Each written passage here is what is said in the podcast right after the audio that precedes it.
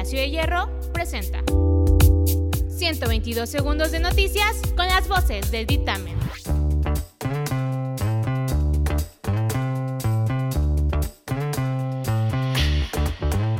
Yo soy Jalil Beiruti y estas son las noticias del día. Durante la mañanera de este lunes, la secretaria de Seguridad y Protección Ciudadana, Rosa Isela Rodríguez, dio a conocer que este mes de febrero ha sido el mes con menos víctimas de homicidio doloso en lo que va de la administración de Andrés Manuel López Obrador, disminuyendo un 5.3% respecto al mismo mes del año anterior. Joe Biden, presidente de Estados Unidos, anunció que viajará a la frontera con México en una fecha que todavía está por determinarse. Lo anterior debido a la crisis que estalló en pleno inicio de su mandato relacionado con el aumento de la llegada de inmigrantes indocumentados, donde la mayoría son niños que llegan sin compañía. Luego de que AMLO dijera que en mes y medio se regresa a las aulas de clase, el gobernador Huitlagua García Jiménez puntualizó que si no hay cuatro semáforos verde consecutivos y no se han terminado de vacunar a los adultos mayores para ese entonces, no habrá regreso presencial a los salones.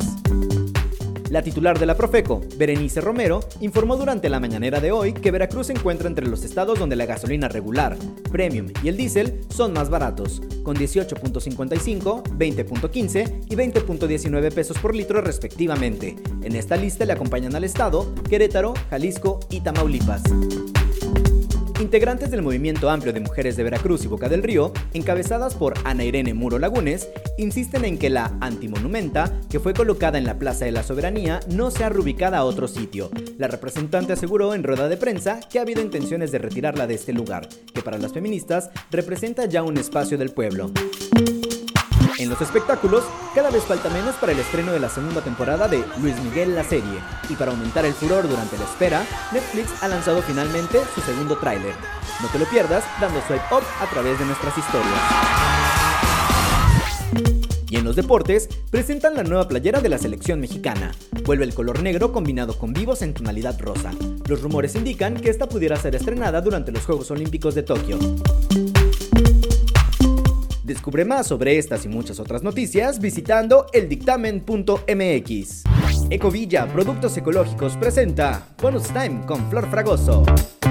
Bienvenido al Bonus Time, un espacio para darte todo tipo de consejos, recomendaciones de las series y películas que amas y mucho más. Te invito a que no te pierdas el día de hoy en nuestra cuenta de Instagram los importantes tips que te compartimos para cuidar tu piel ahora que ya es primavera y que el sol se viene con todo. Y prepárate, porque Netflix ya anunció sus nuevos estrenos para abril. En el próximo bonus te cuento todo sobre ellos.